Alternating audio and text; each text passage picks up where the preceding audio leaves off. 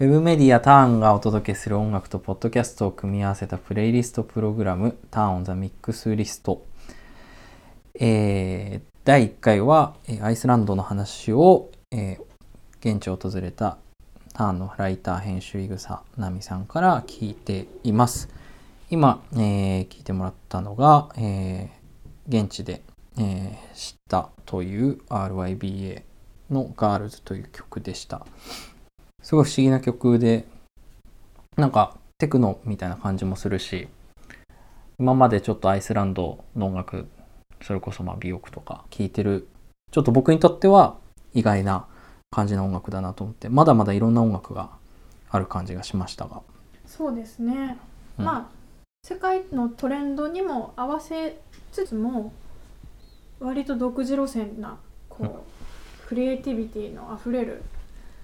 感じの音楽が多いのかなアイスランドはっていうふうに思いながらはい聞いていました。なんか今手元にはい。あの現地の現地から持ってきたと思わしきものがこれはどういう特集というか内容だったんですかね、はい。これアイスランドのえーとまあ、レイキャビクとかに置いてあるフリーペーパーなんですけれども、まあ、タブロイド紙の形をしていまして、まあ、テイクフリーになっているものなんですけれども、まあ、タウン情報誌ですね、えー、と名前はレイキャビクグレープバインっていうやつなんですけれども、えーとまあ、普段はおそらく、まあ、食べ物屋さんの情報であったりとかあの土産屋さんの情報であったりとかが載っているような形で、まあ、旅行者にも読んでもらいつつあの現地の人の役にも立つみたいなそんな情報誌なんですけれどもこの、えー、と私が行ってきた時にもらってきたイシューはですねなんと「ミュージック・オブ・2020」ってことで、うん。レイキャビクのあの今年来るであろう音楽アーティストとかをこう特集しているっていう記事だったんですよね。ちょうど行ったタイミングもなんだろう年明けぐらいだったそうですからそうです。まあそういうこともあって、うん。でもその年明け一発目のね号に。音楽特集っていうのがすごいねなんかこうアイスランドの人にとってやっぱり音楽って興味関心のなんかメイントピックの一つなんだなっていうのが面白かったですね、まあ、なかなか日本だとそういうのねなさそうですよね、うん。普通の一般情報誌。ねしかもフリーペーパーというか、うん。テイクフリーのメディアでっていうのはなかなか珍しいかもしれない。そうですね。例えばこれ表紙がに出てるのはえっ、と K オーラっていう女性のアーティストですね、うん。まあ、聞いてみたら結構シンセポップっぽい感じの、うん、アーティストでした、なんかそんなのもかまあき聞き心地だいぶインディーポップな感じなんですけれど、はいそんなのがこう一面に出てくるって面白いなと思いましたね。なんかね不思議さっきの曲 RYBA っていう、まあ、バンドの曲もそうだし、そういう曲もあればそういうシンセポップみたいなうん。曲もあると、あと中とかを見ていくとですねジョーカーの作曲家であるムームの、えー、とメンバーでもあるヒドゥル・グドゥナドッテルはいのインタビューとかが載っていたりとお。かやっぱアイスランドを代表する作曲家なんでしょうね。なるほど。インタビューが載ってると、うほうんその私の行ってきたトールフトナーっていうレコードショップのアイスランドコーナーの中にもちゃんとジョーカーの劇伴の CD 置いてありました。ああまあやっぱり国を代表する、ね。まあ、それこそ2019年はい、で言えばそうですよね、はい、うん。うん。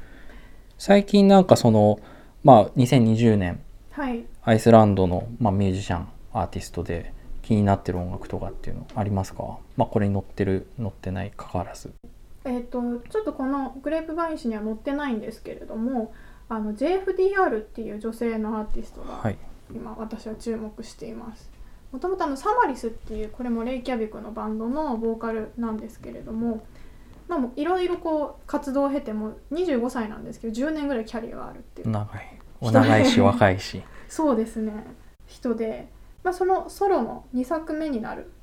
アルバムの「ニュードリームスっていうのがですね3月の13日にリリースになったんですけれども、ん。まあなかなかいいんですよ。どんな感じのサウンドだと思いました？僕も聞きましたけど。はい、あのアコースティックなこうシンプルなアコギの曲もあれば、えーっと結構作り込まれた打ち込みのトラックの曲もあったりとか、まあ、うん半々ぐらい入っているっていうバランスのアルバムなんですけれども、うん。まあ、声はビリー・アイリッシぽい感じのね。ぽい感じのね、うん。作り方ですかね。そのささやきをこうレイヤーにしてこううん。空間を作っていくっていう感じの、ただそのあんまダークさはなくてすごくこう清らかな感じでうんうん。聴き心地はとってもいいんですけれども、まあ、一方であの打ち込みのトラックの曲なんかはめちゃくちゃこうジェームズ・ブレイクみたいうなん。印象を受けるというか、ポストダブステップの影響をめちゃめちゃ強く受けつつもアコースティックな解釈も入っていたり、うん。かなり面白いアルバムに仕上がってましたね。うんうん。なんか前作とは印象も違うし。そうですね。前作はもうちょっと IDM っぽいうん。あのフォークトロニカっぽい感じうんうんうん。があったんですけど、はい、じゃあちょっとその JFDR、えー最新作から一曲。そうですね。なんかおすすめありますか？はい。じゃあちょっとその JFDR の曲から1曲聴きながらお別れしたいと思うんですけれども、い。えーっとその「ニュードリームスっていうアルバムから2曲目に収録されている、えー曲をきお聴かせしたいと思います。Taking a Part of Me